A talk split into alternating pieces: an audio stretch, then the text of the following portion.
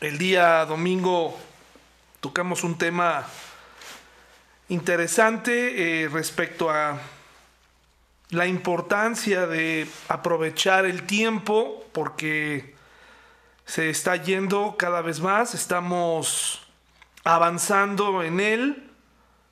Es momento de tomar en serio nuestro cristianismo, es momento de cuestionarnos eh, si lo que creemos es lo que nos lleva a Dios o, si en realidad solamente hemos sido simpatizantes. Esto no es agradable, hermanos, no es nada bonito el que se nos confronte así a todos nosotros, eh, empezando por mí, esta parte del autoengaño es, es fácil de, de cometer este error porque de esa forma uno puede mantener cierto, cierto disfraz, y el libro de Santiago es directo, como lo, dije el domingo, no nos habla de, teología, no nos habla de doctrina, nos habla del comportamiento y de lo que se espera de cada uno de, los creyentes. Sobre todo hay algo que quiero hacer énfasis esta noche y es que no importa qué tan difícil parezca para nosotros el vivir el cristianismo, tenemos a, Dios de nuestro lado, al Señor Jesucristo, quien ha prometido estar con nosotros. Esto no es una forma, no es una fórmula mágica, es, una realidad. Tenemos acceso a Dios a través de Él, el Espíritu Santo está en nosotros y Él nos conduce y nos quiere llevar a la victoria. Nos quiere que conquistemos aquellas áreas en las que todavía no, eh, somos victoriosos. Él quiere que caminemos rumbo a la perfección, pero eh, él, él nos conoce, Él no nos está pidiendo algo que no podamos hacer. Él nos conoce y sabe que si estamos en Él lo podremos lograr. Y hay un atajo, hay un atajo que muchos de nosotros usamos y ese atajo es la religión, es la religiosidad, esa máscara que nos ponemos que nos hace ponernos y quitarnos una máscara para cuando el tiempo es conveniente. Y pues eso en realidad no es crecimiento cristiano, es solamente un comportamiento que aprendemos mientras estamos en la iglesia, mientras eh, convivimos en cierto círculo social, pero la realidad está cuando salimos, cuando vamos al trabajo, cuando estamos solos en casa, eh, cuando tenemos que tomar decisiones morales o cuando estamos frente a un dilema moral, ahí es donde se ve realmente si nuestra fe ha eh, permeado en, nuestras acciones, si realmente somos cristianos, si realmente eh, creemos con todas sus letras lo que significa ser cristianos. Entonces, de ahí la, dificultad que representa el escuchar cada domingo. Para mí no es sencillo decirlo y porque pues primero se aplica para mí esta, este gran reto de, de cuestionar y de dejar de usar un disfraz y de verdaderamente cuestionarme si lo que creo está afectando mi vida, si, si realmente el Evangelio, no porque el Evangelio no tenga poder, el Evangelio es poder, pero si es que yo he dejado todo lo que soy en sus manos, cuando yo dejo todo lo que soy en sus manos, entonces hay esperanza porque Él me capacita y Él logrará que, se logren esos objetivos espirituales. Pero si me resisto y continúo viviendo una vida de autoengaño, con un amplio vocabulario cristiano, con actitudes cristianas dominicales nada más, o, o eh, pues cumpliendo con ciertas normas, pero de fondo no hay un cambio, entonces me estoy engañando. El otro día platicaba con mi esposa sobre este asunto de que hay ocasiones en las que eh, tratamos a, personas que nos dicen que son cristianas, que no conocemos, como si fueran cristianas, solo por el hecho de, de decirlo, ¿no? Eh, y bueno, pues no podemos hacerles un examen, o en muchos, en muchos casos solamente vemos a las personas un momento, unos días, unos meses, unos años, y aún así, pues pudiéramos hacer un juicio superficial de la vida de una persona, pero me parece, hermanos y hermanas, que es peligroso el hecho de, si tenemos por ahí algún familiar o algún amigo que nos dice, soy cristiano, pero nosotros lo vemos continuamente con un batallar constante eh, en su hablar, en su andar, con decisiones que son claramente contrarias a lo que Dios enseña. Me parece que en vez de seguirle la corriente y tratarlo como cristiano, me parece que lo que deberíamos hacer es tratar de indagar un poco más si ese familiar o ese amigo está en el Señor. No nos confiemos con nuestros hijos, pensando que porque crecieron en un hogar cristiano son cristianos. Eso, eso no los va a salvar. Tenemos que ir más allá y hacer algunas preguntas interesantes para darnos cuenta. A veces por no querer tener problemas, por no querer causar una incomodidad, tratamos a la gente como, como si fueran cristianos, les decimos hermanos y cuando claramente eh, podamos ver en sus vidas que, están lejos de Dios y que no han comprendido y que decimos, bueno, pues para que yo, eh, que alguien más le diga, ¿no? Y creo que es nuestra responsabilidad eh, hablar claramente con las personas y, compartirles este estudio, ¿no? O llevarles a la iglesia, hacerles preguntas acerca de su conducta, porque al final lo que está en juego no es una relación con nosotros o entre nosotros, lo que está en juego es el alma de esa persona. Lo que está en juego es lo que esta persona, eh, en dónde pasará la eternidad, ¿no? Eh, bueno, hermanos, vamos a, pasar a la siguiente. Ahí vemos una máscara en, la diapositiva anterior. Dice esta frase del libro Maduros en Cristo de W.W. Wilkesby Wiersbe, perdón, si un creyente peca porque Satanás lo engaña, es una cosa, pero si él se engaña a sí mismo es un asunto más serio. Según Santiago 1.22, dice así, no solo escuchen la palabra de Dios, tienen que ponerla en práctica, de lo contrario, solamente se engañan a sí mismos.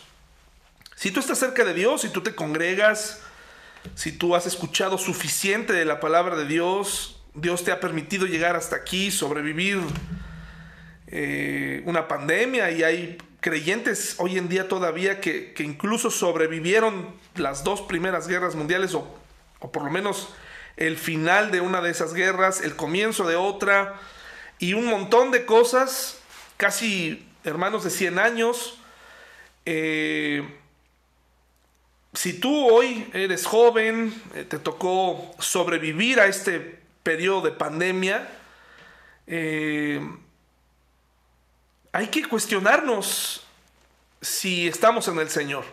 No demos por hecho, o sea, el cristianismo no, no se trata de, cuánto kilometraje tienes, sino realmente la cantidad de cosas que obedeces, la cantidad de mandamientos que pones en práctica, que ponemos en práctica. Eh, muchos de nosotros estamos o vivimos engañados sobre nuestra fe. Pensamos que estamos haciendo lo correcto, nos jactamos de haber nacido en familias cristianas o de tener mucho tiempo en el Señor o de tener estudios eh, de teología o estudios bíblicos, pero ¿qué pasa con el asunto de la obediencia? Es un asunto que nos pega a todos eh, de una manera tremenda, es algo que nos, nos afecta mucho porque al final lo que hemos estado diciendo en repetidas ocasiones es que el cristianismo impacta la conducta, el Espíritu Santo en la vida de una persona la transforma, nos redarguye. No puede ser que vivamos en pecado eh, como si nada pasara, no puede ser que estemos teniendo un lenguaje, y estoy hablando de lenguaje porque es lo que usamos a diario, ¿no? No puede ser que nuestros ojos anhelen ver cosas prohibidas, no puede ser que nuestros actos nos lleven al fraude, ¿no? No puede ser que, nuestra boca hable tantas maldiciones y que de pronto volteemos a la mesa y hagamos una oración por los alimentos o que nos levantemos eh, el domingo en la mañana para ir a la iglesia. Sería mejor, eh, y quiero aclarar eso que dije el domingo, que nuestros hijos se apartaran de nuestros hábitos cristianos para encontrar al Dios verdadero afuera. Me parece que hay ocasiones en donde Dios pudiera tener, si pudiéramos llamarlo así, más éxito con ellos afuera que en nuestra propia casa. Y eso es una gran derrota para nosotros como papás que creemos que los educamos en sus caminos, pero lo que hacemos es alejarlos debido a nuestra religiosidad y a la forma en la que vemos las cosas. Muchos creyentes están hoy muy ocupados censurando películas, filtrando muchas cosas, pero dejando pasar pecados y hábitos muy serios, ¿no? Dice Mateo 7, 22 al 23, les invito a ir para allá. Hablando precisamente del autoengaño, el Señor Jesucristo en un contexto de... Él sabe, Él conoce los corazones y se proyecta al futuro en el, día del juicio, cuando los hombres se acercarán para pedir clemencia, para tratar de abogar por su causa, tratarán de decirle a Dios, Dios, pues es que yo estuve de tu lado, yo, yo fui un gran creyente. Dice Mateo 7, 22 al 23, en el día del juicio muchos me dirán, Señor, Señor, profetizamos en tu nombre, expulsamos demonios en tu nombre e hicimos muchos milagros en tu nombre. Fíjense qué interesante porque aquí nunca hay una eh, negación de Jesús de que estas cosas fueran posibles por parte de estas personas. Lo que está tratando de decirnos este pasaje es que efectivamente mucha gente hizo cosas aparentemente en nombre de Dios, pero que Dios no avalaba que Dios no conocía. Y dice ahí, Señor, Señor, profetizamos en tu nombre. Es decir, hablamos de tu palabra, expulsamos demonios, o sea, le dijimos al diablo que no en tu nombre. Hicimos muchos milagros, hicimos cosas eh, en tu nombre, pero dice el Señor, pero yo les responderé, nunca los conocí. Aléjense de mí ustedes que violan las leyes de Dios. El Señor Jesús no está negando que esto fuera posible, entonces si Dios no provocó estos milagros, si Dios no hizo estas, eh, no puso esas palabras en la boca de estas personas, ¿quién lo hizo? Entonces es muy probable que el diablo lo hiciera.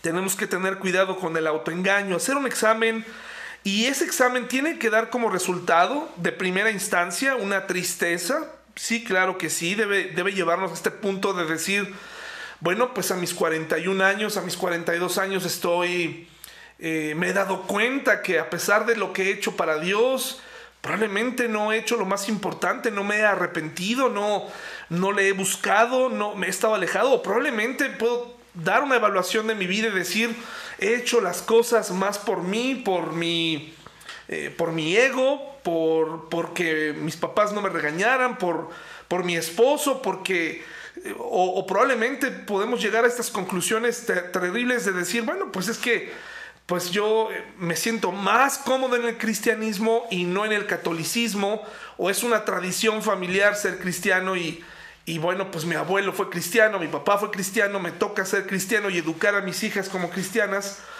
Pero esto va más allá, esto va más allá de educación, se trata de tener una relación con Dios. Entonces aquí en letras grandes dice, fíjense qué, duro, nunca los conocí, aléjense de mí ustedes que violan las leyes de Dios. Entonces, en primera instancia sí debe traernos una reflexión, debemos quedarnos con ese sentimiento, pero, pero ese sentimiento se, tiene solución y podemos cambiar inmediatamente en el momento que reconocemos nuestra condición eh, la clave del hombre y de la mujer del día de hoy es que reconozcamos que nosotros estamos en bancarrota espiritual y que fue el Señor, nuestro Dios, quien nos ha dado un nuevo espíritu, un nuevo deseo por vivir, entonces una nueva naturaleza. Cuando nosotros reconocemos que estamos en bancarrota, que no hay nada que nosotros podamos hacer, que lo necesitamos, que seguimos intentando luchar, levantándonos, ofreciéndole a Él nuestras victorias, pero también entregándole nuestros fracasos, me parece que estamos cerca de Dios. No tiene nada que ver con aparentar, no tiene nada que ver con ir todo sonriente a la iglesia, o con mucho lenguaje, o con una postura ultra religiosa. No se trata de eso. La fe eh, la podemos ver por las obras que hacemos, por los hechos que hacemos. Nuestros hechos hablan de nuestra fe, ¿verdad? Porque están sustentadas en una creencia verdadera en Dios. No al revés, o sea, yo no puedo empezar o pretender eh, dependiendo de cómo me sienta, dependiendo de quién me esté mirando, si comportarme como cristiano o no, cuando hay ocasiones en las que nos hemos cuestionado eh, delante de dilemas morales que en ese momento no, nos convendría mejor no ser cristianos, ¿no? Porque delante de nosotros eh, está una oportunidad eh, importante y, y, ahí es donde entra en dilema nuestra fe y decimos, bueno, me voy a dar un permiso en este momento, ¿verdad? Entonces, esto es un momento de reflexión, Santiago nos lleva allá, si no hay un cambio en nuestro comportamiento, un, comportamiento verdadero, no sé si a veces les ha pasado que hay personas que, que, vemos con el paso de los años que no avanzan en su vida espiritual. No los vemos luchando, no los vemos oponiéndose al mundo, no los vemos oponiendo ninguna resistencia. Todo lo contrario, tal parece que de lo que se trata es de, de desacreditar la fe cristiana. Tal parece que hay cristianos que están buscando todo el tiempo una forma de decir eh, que el cristianismo es un estorbo, eh, etcétera, etcétera. ¿no? Entonces, tenemos que tener cuidado y la reflexión va para allá en este libro escrito para todos los cristianos del mundo regados en todas partes que comenzaban a ser perseguidos. La tranquilidad estaba a punto de perderse para ellos a partir de Hechos 8 comienza la persecución ahí eh, a la vista de todos, momento seguramente de muchas emociones al ver cómo Esteban era apedreado, el primer mártir cristiano, y comienza como que ahí se, se dio por inaugurada la persecución a los cristianos.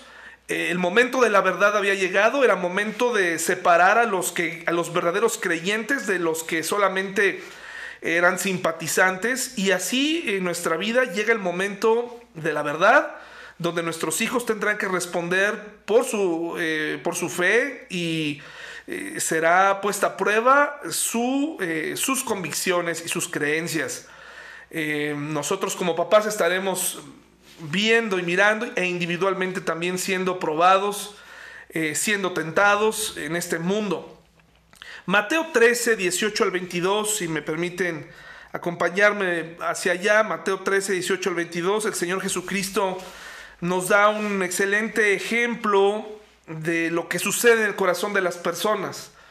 Yo deseo que todos eh, los que estamos aquí verdaderamente hayamos eh, hecho este análisis y que nuestra voluntad esté rendida completamente al Señor y que estemos dispuestos a obedecerle, dispuestos a hacer caso de sus palabras. Dice, antes de ir a Mateo 13, 18 al 22, si gustan ponerle ahí uno de sus dedos, el que quieran, o si los que tienen hijos, ¿por qué no?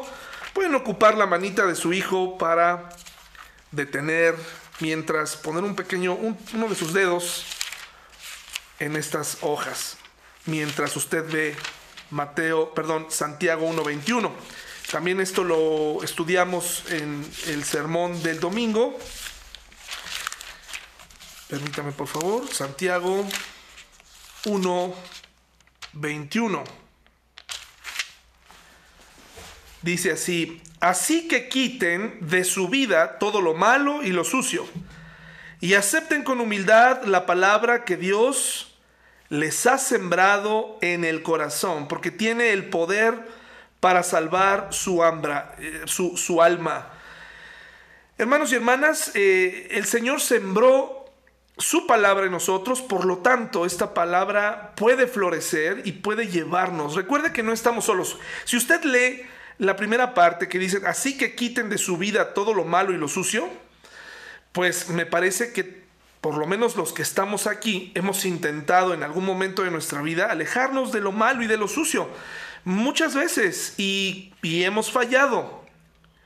Hemos regresado. ¿Y por qué fracasamos? Porque lo hacemos por nuestros propios esfuerzos. No hemos sustituido nuestros pensamientos por unos nuevos. Hemos tratado de vivir nuestra vida cristiana con la vieja naturaleza a todo lo que da. La invitación que se nos hace todos los días o los domingos o algo que nos dijo el predicador en las múltiples predicaciones que hemos escuchado es que vengamos tal como somos y esta invitación significa que voy a venir tal como soy, pero voy a venir dispuesto a dejar lo que soy. Y Él se va a encargar de hacer el cambio.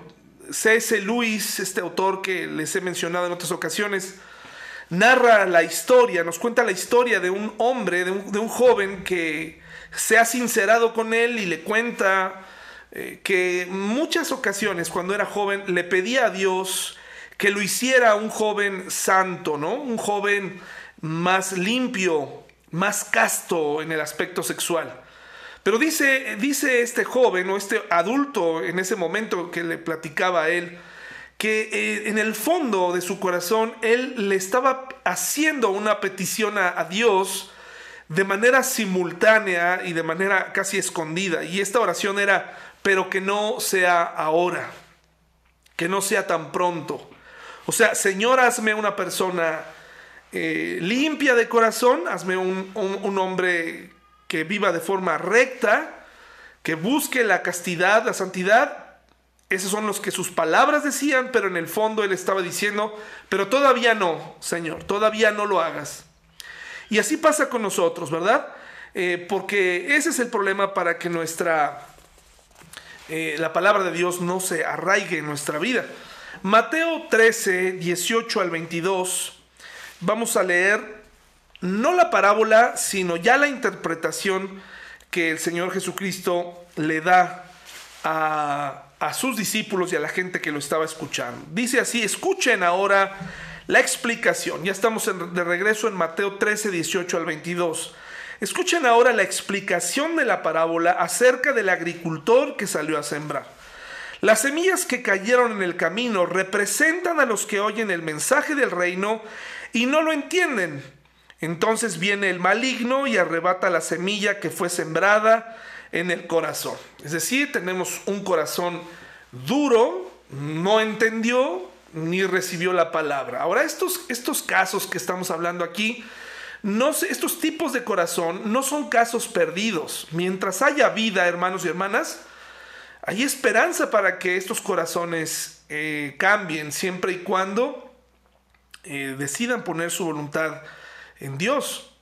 Eh, ¿Cuántas veces hemos invitado a alguien eh, a la iglesia, eh, cuando se hace la invitación para abrir el corazón o se les se hace el llamamiento y notamos que nuestro invitado que todo el tiempo estuvo asintiendo, ni siquiera digamos, ni siquiera estaba pues como con mala actitud, sino que estaba escuchando, estaba contento, eh, receptivo, o así parecía, pero al final de la enseñanza te hace un comentario que te deja helado, te deja triste. Eh, dices, caray, ni lo que pagué del boleto para invitarlo aquí al desayuno, a la conferencia, ¿no? Eh, ni, lo que me costó ir por él a su casa, ¿no? Porque te hace este comentario, te dice, bueno, pues me parece que no importa dónde busques a Dios, todas las religiones nos llevan a Él. Qué bonito estuvo hoy, gracias por traerme, qué bonito explica la palabra de Dios ese caballero, qué bonito, todo estuvo muy bien, ahí qué bonito ambiente, pero te das cuenta que no entendió nada, no entendió que en el momento en el que se le confrontó, porque a veces responsabilizamos mucho a la persona que está dando el Evangelio, acuérdate que la palabra de Dios tiene poder, pero también el hombre fue creado, el hombre y la mujer, con una capacidad de resistencia, y cuando hay temas que se tocan, este eslogan, este, esta frase mundial que dice que que no hay que hablar ni de política ni de religión y de inmediato ahí los hombres se esconden para no hablar de eso porque según ellos son temas similares en donde no nos podemos poner de acuerdo. Pero esto no se trata de religión, se trata de tu alma. Cuando una persona escucha la palabra pecado, escucha que Jesús es el Señor, que Jesús murió por ti, muchos corazones duros dicen, wow, qué bonito, pero, híjole, también Buda, también Gandhi, también Confucio, también eh, eh, también la yoga, ¿no? Porque está de moda ahorita eh, tomar cultos y, costumbres y, generalmente las personas que se asocian a ciertos movimientos eh, saludables asocian estos, estas cosas, la naturaleza, la buena alimentación, ciertas cuestiones que no son del todo malas cuando tú cuidas la naturaleza, cuando te preocupa el calentamiento global, etc. Pero el hombre termina endiosándose a sí mismo y termina siendo la medida de, su ser y termina sin reconocer que, bueno, pues eh, al final se le está haciendo un llamado para, para reconocer que solamente hay salvación en Jesús. Un corazón duro, no entendió ni recibió la palabra, no se imagine, por favor, alguien con una cara de piedra. Hay ocasiones en las que hay personas que reciben las palabras, pero su corazón permanece con una coraza. Después dice el Señor eh, Jesucristo, las semillas sobre la tierra rocosa representan a los que oyen el mensaje y de inmediato lo reciben con alegría, pero como no tienen raíces profundas, no duran mucho en cuanto tienen problemas o son perseguidos por creer la palabra de Dios, caen. Y aquí es donde hablábamos no hace mucho respecto a este, a este tema de que de pronto si nuestra fe no es alimentada, puede ser que nos haya gustado el mensaje, que nos hayan dicho algo interesante, algo que nos confrontó, incluso tal vez hasta que nos hizo llorar, pero de aquí la importancia para todos aquellos que se cuestionan la importancia de congregarse o no, la importancia de orar o no. Todas estas cosas que el Señor nos dejó como ejemplo, esto que parece ser un rito dominical que venimos haciendo, o los cristianos venimos haciendo ya sea en sábado y los siglos recientes en domingo, eh, tienen un objetivo, hermanos y hermanas. Para el hombre común, pues es solamente religión pero cuando tú vas a la iglesia, cuando te llevas a ti mismo a la iglesia, cuando lees tu Biblia, cuando repites aparentemente la misma oración, estás eh, alimentándote. Eh, acuérdate que necesitamos hacernos crecer. Por eso vamos a la iglesia. Por eso oramos. Por eso nos reunimos hasta por Zoom. Eh, estamos creados para para escuchar nuevamente las cosas. Les decía que no hay información inédita de parte de Dios en estos días. Él nos habla a cada uno de forma individual, no puedo limitar el poder de Dios, pero sí te puedo decir que es muy importante que haya una, un sustento de por qué creo lo que creo. A la mayoría de ustedes, me atrevo a decir, no les gusta la apologética, a la gran mayoría. Para muchos probablemente es aburrida la defensa de la fe, el saber por qué creo lo que creo, pero créanme, es muy importante porque de esa forma le doy sustento a lo que creo. Eh, muchos piensan que el cristianismo está en contra de la ciencia o que, o que nosotros somos personas ignorantes o que no tenemos razón cuando ya hemos hablado que, que, que el cristianismo nos ha presentado una evidencia tremenda por la cual le creímos. No, no es nada más estamos aquí porque es el mejor movimiento, sino es la evidencia contundente. Una persona que observa la evidencia con objetividad eh, sabe que está en la verdad en el cristianismo. El corazón superficial, como vemos en la imagen, la semilla está expuesta a que venga un ave, a que venga un problema, a que un familiar le cuestione, le diga, oye, pero otra vez te vas a congregar, oye, pero otra vez vas a leer tu Biblia, oye, pero quédate conmigo el domingo a lavar el coche, quédate el domingo, te invito a unas carnitas, te invito a almorzar, vamos a pasarla muy bien el domingo en la mañana. Y no estoy diciendo que un día no se dé ese tiempo, pero cuando una persona lo hace tan seguido, eh, se pone en riesgo, hermanos y hermanas. Aquí no se trata de ofrendas, no se trata de, eso. Se trata de que te pones en riesgo cuando, cuando, a menos que no exista una situación especial como la que estamos viviendo o una situación de salud, las personas que pueden ir a la iglesia y no lo hacen, eh, es, es muy probable, y sobre todo si tienen poco en el Señor, que alguien les ofrezca algo mejor, aparentemente, y arrebate todo eso que los emocionó en su momento. Yo tengo en mi mente ahorita personas que por algún tiempo siguieron el cristianismo de forma emocional y en cuanto empezaron los problemas o incluso cuando los familiares dijeron, bueno, a ver, eh, papá o mamá o hermano, hermana, si tú continúas yendo a la iglesia, yo te, yo te retiro el apoyo. Yo, yo ya no te voy a ayudar. O si tú dejas de ir, entonces yo te voy a permitir que vivas aquí conmigo o te voy a... ¿Y qué creen que hacen los cristianos? Los que estaban llorando, los que estaban muy contentos con esta experiencia de comunidad cristiana, dicen, ahí nos vemos, ¿no? El corazón superficial.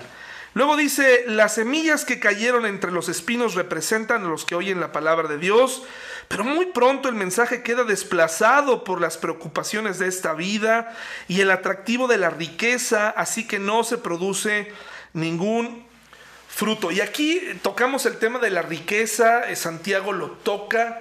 ¿Qué tienen que ver las riquezas? ¿Qué tiene que ver el hombre rico? Me parece que no solamente está hablando de forma literal, lo está diciendo de forma literal, pero también nos está hablando de una condición, generalmente el que tiene riquezas, aquella persona que tiene acceso al dinero, ve la fe como ve un cheque, ve la fe como firmar un cheque o como hacer un depósito.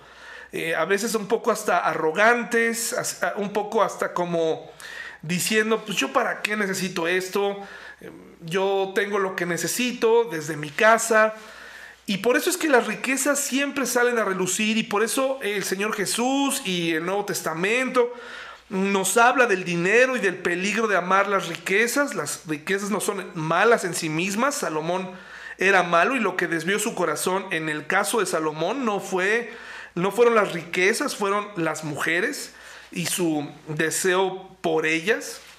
Entonces, se desvió su corazón y lo mezcló con paganismo. No fue culpa de las mujeres, fue culpa de él y su deseo desmedido, su concupiscencia.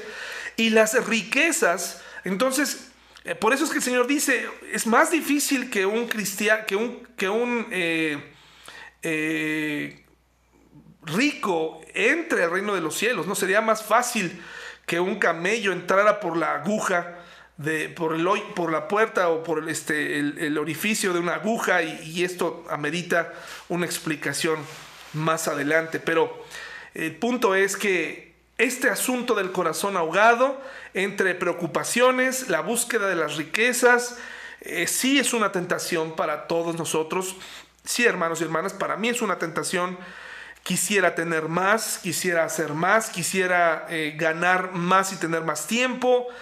Eh, y tengo que analizar por qué estoy deseando eso y tengo que dar varios pasos hacia atrás. Esa búsqueda, el otro día una persona que no es cristiana, es eh, eh, hindú, me compartía y que está muy metida en su trabajo, que Dios me ha permitido tener conversaciones con esta persona más seguido, me dijo algo que, tiene mucha razón y, él decía, eh, ¿Quieres tener una vida cómoda eh, eh, eh, o tienes que ceder a la ambición? ¿Quieres tener una vida tranquila? Se refería, una vida tranquila en familia, tienes que ceder a la ambición. Y a veces sí, hermanos y hermanas, no se puede tener ambas cosas. Ese es el precio incluso de que muchos pastores sean conocidos de los que son desconocidos. El tiempo que pasan con su familia, ¿no? Como que llega un punto en donde ellos dicen, bueno, pues eh, quiero escribir libros, quiero dar conferencias, quiero estar aquí para allá. Y de pronto se dan cuenta cuando regresan a su casa años más tarde que son muy famosos, pero que se pagó el precio. Entonces tenemos que tener cuidado, hermanos y hermanas. Eh, aunque aquí está hablando de gente que en realidad no es creyente por un corazón duro, por un corazón superficial o por un corazón que de pronto el, trabajo, los problemas de este mundo lo ahogaron y se olvida la palabra. Es decir, ¿qué pasa con la semilla? Se muere. Pero dice Santiago dice que nosotros recibimos o que fue implantada, dice la Reina Valera, y fue sembrada una semilla dentro de nosotros, una semilla que puede dar fruto. Mateo 13, 23 dice ahí, las semillas que cayeron en la buena tierra, en un corazón receptivo, representan a los que de verdad oyen y entienden la palabra de Dios y producen una cosecha y ahí nos da unos porcentajes, una producción abundante. Yo he visto el cambio en la vida de algunos de ustedes y lo he visto de manera muy clara me platican lo que eran, me platican lo que hacían, me platican dónde estuvieron, qué es lo que estuvieron a punto de hacer o lo que hicieron, sus malas decisiones y ahora los veo con una vida eh, tratando de agradar a Dios. No son perfectos, pero están en esa búsqueda, están con ese anhelo y veo que cada día esa plantita crece, que quieren cuidarla del mal clima, que quieren que quieren conservarla, que la, que la están regando, la están abonando, están, están llevándose a la iglesia, están orando, están buscando a Dios. Eso es muy bonito, hermanos y hermanas. En cambio, hay cristianos que parece que lo que quieren es podarse, sacarse la palabra implantada, hacer morir eh, lo que algún día aprendieron, o decir hoy sí y mañana no, o dependiendo de las circunstancias. ¿Cómo está tu corazón, hermana y hermano, que estás esta noche aquí? ¿Cómo, cómo están las cosas? ¿Qué tipo de corazón tienes? Eh, eso va a marcar una diferencia muy importante. Para muchos cristianos hay un debate acerca del asunto de, los frutos, ¿no? O del fruto del espíritu o del, o del cambio de actitud. Algunos, eh, no sé por qué, pero caen en un debate sobre si los frutos son la prueba conclusiva de la salvación, que eh, ahí nos muestra, es una prueba fehaciente de que la persona que da frutos realmente eh, es, es porque es salva. Y hay un debate ahí, algunos dicen que sí, otros dicen que no. Yo creo que no hay necesidad de debatir.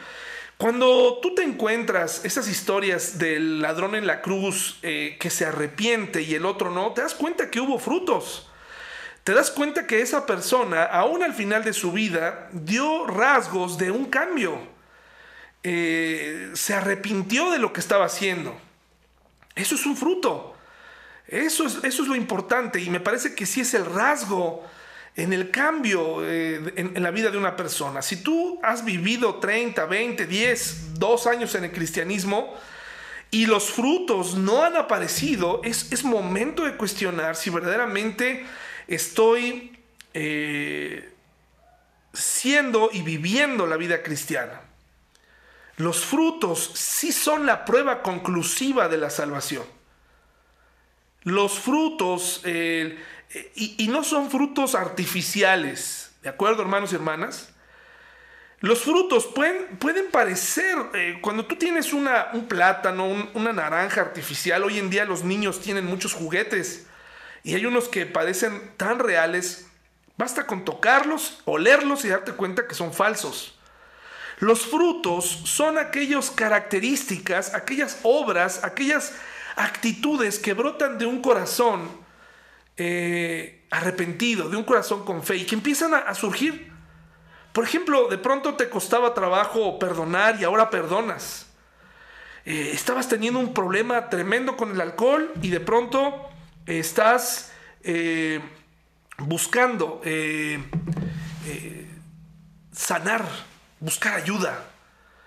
de pronto tu mirada era lasciva y ahora estás deseando buscar a Dios y, has, hecho un pacto con tus ojos. y no es necesario fingirlo. Cuando una persona se esmera en fingir, no tarda mucho en que caiga la realidad. Cuando una persona, recuerda lo que hablamos el domingo, se, descoloca en una situación que no esperaba, pues no es que esa persona la agarraron desprevenida, sencillamente, eh, o, que, o que, ay, qué sorpresivo, esta persona, cómo se transformó, no sé si te ha pasado, nunca lo había visto así, se transformó, es porque realmente así era esa persona. Pasa mucho en el matrimonio, ¿no? Eh, tienes una novia, te casas y es ahí donde sabes quién, quién era. Y tú viste muchos de esos rasgos, pero ¿qué crees que decías? No, pues no importa, yo por ella hasta el fin del mundo y ahora no sabes si mandarla a ella o a él al fin del mundo. Miren lo que, lo que sucede como frutos, que estos son algunos de los que ocurren. Romanos 1.16 dice, pues no me avergüenzo de la buena noticia acerca de Cristo, porque es poder de Dios en acción para salvar a todos los que creen, a los judíos primero y también a los gentiles. Pablo, un perseguidor, un, un fariseo, un hombre que bajo su cargo consintió la muerte de Esteban y de otras personas, de pronto nos está diciendo, el Evangelio tiene poder para salvar. Y entonces empieza a buscar compartir el Evangelio. Eso, mis hermanos, es un rasgo de una persona que ha entendido el querer compartir su fe. Pasa un año, probablemente la persona no se siente capacitada para hablar, pero aún así con su vida trata de, de empezar a explicar. Y es que, hermanos, ¿cómo no poder explicar algo tan grande. Si una persona no lo ha experimentado, pues cómo va a poder hablar. Pero si tú lo experimentaste, ¿qué esperas? Es momento de hablar. Y es más, cuando se da como un fruto natural, nadie te tiene que convencer de hacerlo. Sencillamente lo haces y buscas la oportunidad de hablar del Señor. Romanos 6, 22, ahí mismo, otro rasgo, la búsqueda de la santidad eh, Romanos 6, 22. Dice, pero ahora quedaron libres del poder del pecado y se han hecho esclavos de Dios. Ahora hacen las cosas que llevan a la santidad y que dan como resultado la vida eterna. Qué interesante, ¿verdad? Hacemos todas esas cosas ahora que agradan a Dios. No tengo que fingir que mi vocabulario es correcto. No tengo que cuidar que no se me salga una grosería porque no las uso no tengo que cuidar mis ojos porque mm, generalmente no estoy viendo o buscando cosas así, porque vivo en una constante comunión con Dios. Esa es lo que piensa un verdadero cristiano. Es, no se prepara para eso, sino que es lo que está viviendo. Está buscando todas estas cosas, buscando una vida santa. Y ahí es donde fallamos muchos de nosotros. Fallamos en un área y tratamos de maquillarla, ¿verdad? Y eso sale a la luz. Empiezan a brotar virtudes cristianas. Gálatas 5, 22. Y no me estoy refiriendo a una persona que de pronto se ponga a cantar o que sepa cantar o que sepa tener dones eh, de esos que sirven para servir a la iglesia. Estoy hablando de, de cosas que no sabíamos que podíamos hacer, ¿no? Gálatas 5, 22 al 23. Eh, dice, en cambio, la clase de fruto que el Espíritu Santo produce en nuestra vida es amor, alegría, paz, paciencia, gentileza, bondad, fidelidad, humildad y control propio. No existen leyes contra esas cosas. Hay autores que dicen la Biblia en ocasiones, sobre todo en el Nuevo Testamento, los autores lo hacen ver tan sencillo y a la vez tan complicado. Y es que hay una línea entre fingir y otra en entregarle a Dios y dejar que Él haga lo que es necesario para que nosotros podamos avanzar. Este fruto, así como tú lo ves, este árbol multifrutal que tiene amor, alegría, paz, paciencia, gentileza, bondad, fidelidad, humildad y control propio, si te mides junto a Él vas a desanimarte, vas a decir, no hombre, a mí me faltan cinco de, las seis, ¿no? O, me faltan tres, o me faltan cuatro, o con que te faltara una, de acuerdo, pero recuerda, el Espíritu Santo está trabajando en ti, dice que Él eh, va a perfeccionar la obra siempre y cuando no la clausure, siempre y cuando tú no la suspendas. Eh, hay cristianos a medio construir. Eh, y hay personas que se dicen cristianas, hay mamás, papás, esposos, esposas, que miran desde el amor pensando que sus esposos son cristianos, que no, o sus esposas, sus familiares, sus amigos, y no se ve pero para nada, nada de esto. Pueden ser gente buena, pero tú te das cuenta que algo anda mal. Pero con tal de meterlos en este combo cristiano para satisfacer tu propia tranquilidad mental de que tus hijos andan en el Señor, es muy probable que no estén en el Señor, pero no tengas miedo. No tengas miedo, hermano y hermana. Recuerda lo que te acabo de decir. Si en la iglesia les hemos fallado, si los pastores les hemos fallado, si, si las referencias cristianas les, les han fallado, si sus padres cristianos les han fallado, ahora lo que nos corresponde es dejarlos para que Dios los encuentre afuera. Porque Dios tiene una, una misión especial para con ellos. Y tal vez no hicimos bien las cosas, pero no les llamemos cristianos a quienes no lo son. No vacunemos a nuestros, tampoco hay que herirlos, ¿verdad? Y decir, no, tú ni cristiano eres.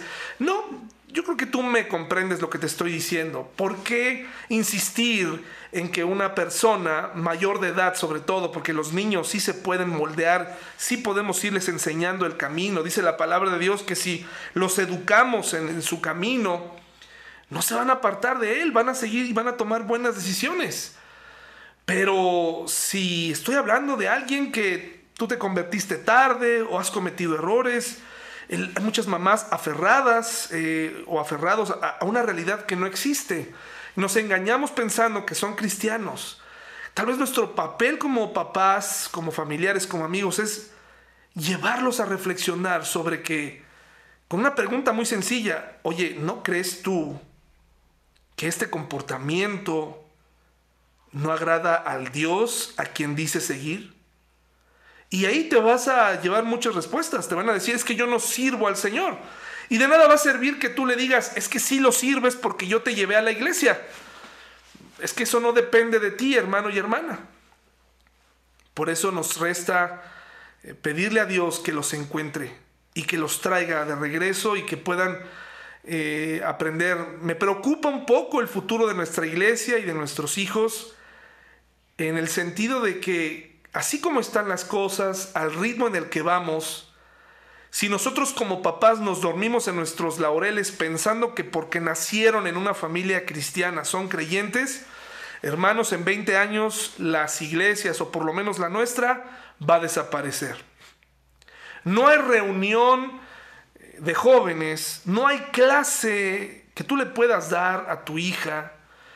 Eh, si tú no vives tu fe, empezando por ahí, no hay nada que yo pueda hacer por ellos, ni la iglesia, ni, el mejor líder de jóvenes. Si tú no vives tu fe, si tú no eh, estás dando este fruto, será muy difícil que nuestros jóvenes asistan voluntariamente a la iglesia buscando al Dios tuyo y al Dios mío si no mostramos esta clase de frutos, si no dejamos que el Señor Jesús a través del Espíritu Santo eh, esté haciendo esto. Colosenses 1.10 dice, hermanos y hermanas, hacer buenas obras. Entonces la forma en que vivan siempre honrará y agradará al Señor y sus bridas producirán toda clase de buenos frutos, mientras tanto irán creciendo a medida que aprendan a conocer a Dios más y más. ¿Te fijas? Conocer a Dios más y más va provocando buenos frutos, cosas buenas, cosas increíbles. Eh, en la iglesia, hermanos y hermanas, no estamos tratando de crear gente que esté de acuerdo conmigo o que siga en mi mismo paso, ¿no? Sino gente que pueda pensar, cuestionarse y llegar a esta conclusión de necesito a Dios. Adorar a Dios, Hebreos 13, 15. Entonces salgamos al encuentro de Jesús fuera del campamento y llevemos la deshonra que Él llevó. Encontrarnos con, con Jesús, adorarle con nuestra vida es una de esos frutos, llevarlos, llevarnos afuera del campamento como él fue eh, despreciado de forma inmunda, ¿no? Llevado ahí muerto a la luz de, a la, vista de todos. La adoración a Dios, el, el, adorarlo, el adorarlo no solamente implica cantar. Hoy en día, hermanos y hermanas, la alabanza cristiana está, mm, y desde hace años, ¿eh? pero, pero últimamente se, se ha hecho algo, un movimiento de moda en donde la gente hoy decide ir a la iglesia si le gusta o no la alabanza. Imagínense qué, qué grave error, porque pues hay que explicarles a las personas que les gusta decir, es que este coro me gusta, este no me gusta, pues recordarles que ese coro es la inspiración de un hombre hacia Dios y que le adoramos cantando, pero que la preeminencia no son los músicos que tocan. ¿De acuerdo?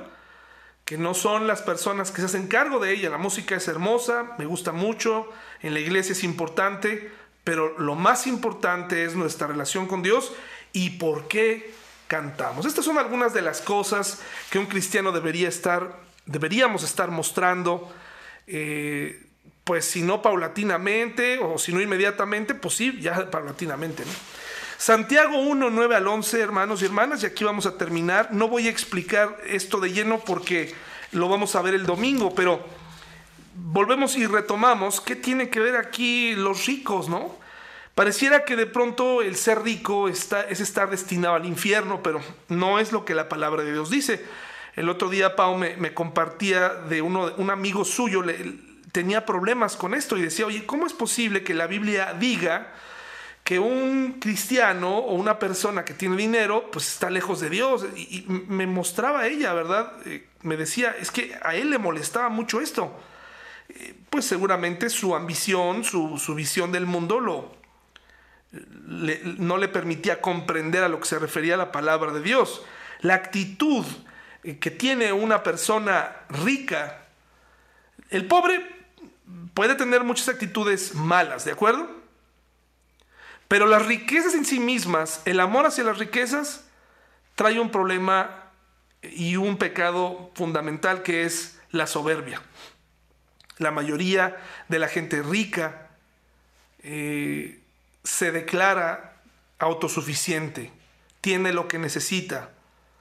Dice, los creyentes que son pobres pueden estar orgullosos porque Dios los ha honrado. Santiago está tratando de poner en, el lugar que le corresponde a estos creyentes de la iglesia que comenzaba a ser perseguida, les está dando su lugar. ¿Ustedes creen que fue fácil para los hermanos que tenían propiedades comenzar a dejarlas?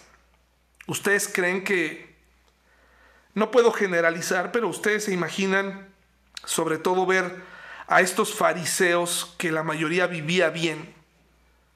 Si no, si no eran ricos, tenían una clase superior a la de los pobres. En tiempos de persecución, imagínense eh, el dilema en el que estaban metidos los ricos. Dice versículo 10, y los que son ricos deberían estar orgullosos de que Dios los ha humillado. Pero Aquí no está refiriéndose que, que el Señor va a humillar a los ricos. Aquí nos está tratando de explicar que el que no tiene nada lo va a recibir todo. ¿De acuerdo? Pero que los ricos que lo tienen todo, a través de la más grande humillación que sufrió Cristo en la cruz, ellos también tienen un lugar. Pero en cuestiones prácticas, como lo vamos a ver en Santiago en las próximas lecciones, había una cierta clase de creyentes ricos que estaban molestando o metiéndose o menospreciando a sus hermanos que no tenían dinero. No quiero estar especulando, pero me imagino que comenzaron a haber problemas de no solamente de un menosprecio en la iglesia como hoy en día, que también lo enumera Santiago, sino una actitud de, ¿por qué me vas a perseguir a mí si yo soy acaudalado, yo tengo dinero, yo persigue a este hermano este, que no tiene nada, míralo, ¿no? A este cristianito.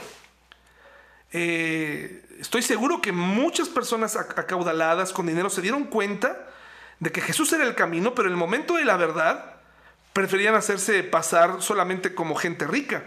Dice aquí que se marchitarán como una pequeña flor de campo cuando el sol calienta mucho y se seca el pasto. La flor pierde su fuerza, cae y desaparece su belleza. De la misma manera, se marchitarán los ricos junto con todos sus logros cuando los ricos eh, no ofrecen lo que han hecho o no lo identifican como que es de Dios. Pero en el contexto que yo se los estoy explicando, a un rico que está escuchando que el sol o que sus logros y que el sol va a secar la flor y que va a desaparecer su belleza y, un rico cristiano no tiene ningún problema en escuchar estas cosas. Pero un cristiano rico o un pseudo cristiano de esa época, obviamente iba a decir, antes muerto que ver cómo se despedazan mis logros. Hermanos y hermanas, ya abundaremos más respecto a esa actitud, porque además Santiago habla de esto en el capítulo 2, sobre esta discriminación que había y lo podemos entender mejor. Por lo tanto, hermanos y hermanas, este sería el estudio de esta noche. Vamos a cuidar nuestra actitud cristiana, vamos a examinarla, vamos a buscar que pronto el Señor nos vaya mostrando en dónde está nuestro corazón. El problema no es tener, el problema es eh, esa búsqueda constante por las riquezas y un análisis cristiano, una actitud del corazón que me parece que Santiago es, es el que está hablando de esta parte, ¿no? Un corazón humilde, un corazón que reconoce. Hermanos, ¿habrá alguien que quiera decir algo antes de cerrar este estudio? Bien, si no, ah, adelante papá, adelante por favor. Muchas gracias David. Nada más es con respecto al estudio. Eh, se me hace muy oportuno para esta situación, para esta época que nos ha tocado vivir. Eh, pues eh, nosotros estamos viviendo esta época de pandemia, y en el tiempo de, lo que acabas de leer en la Biblia era la persecución en el tiempo del el libro de Santiago. Entonces, yo creo que las dos situaciones eran muy difíciles para el creyente, ¿no? Entonces, yo pienso que este estudio es muy oportuno porque pareciera ser que eh, con esta pandemia muchos, muchas iglesias eh, han cerrado, muchos pastores han tirado la toalla, se han retirado, muchos hermanos nos, se han enfriado. Eh, se ve, pues falta, mucha falta de, compromiso en, nosotros, los, creyentes, los cristianos. Y entonces, pues, eh, ojalá y con esta enseñanza que, hemos recibido esta noche, pues llegáramos a ser eh, en lo que dice, lo que dice Mateo 10, 33 de la, eh, de la buena, eh, de la siembra, de, de, la, eh, de la semilla que cayó en buena tierra. Si realmente somos cristianos, pues tenemos que dar fruto. A eso, para eso el Señor Jesucristo murió por nosotros. Ahora, si, somos salvos o no somos salvos, eso solamente eh, lo sabe Dios y cada uno de nosotros. Eh, definitivamente no podemos decir eh, tal hermano es salvo o tal persona es salva y esta no, pero Dios sí lo sabe. Entonces yo creo que esa es una situación que nos hace reflexionar y meditar de que en cuanto a la salvación, pues solamente yo y Dios lo sabemos. Y bueno, pues gracias a Dios por, por este estudio y, ojalá y despertemos y, y demos fruto y la iglesia crezca y todos los que hoy estamos reunidos, pues realmente crezcamos, maduremos en la fe y, y podamos eh, cumplir el propósito por el cual pues el Señor Jesucristo vino a morir por nosotros en la cruz. Gracias, David. Gracias. ¿Alguien más, hermanos? ¿Tiene algún comentario?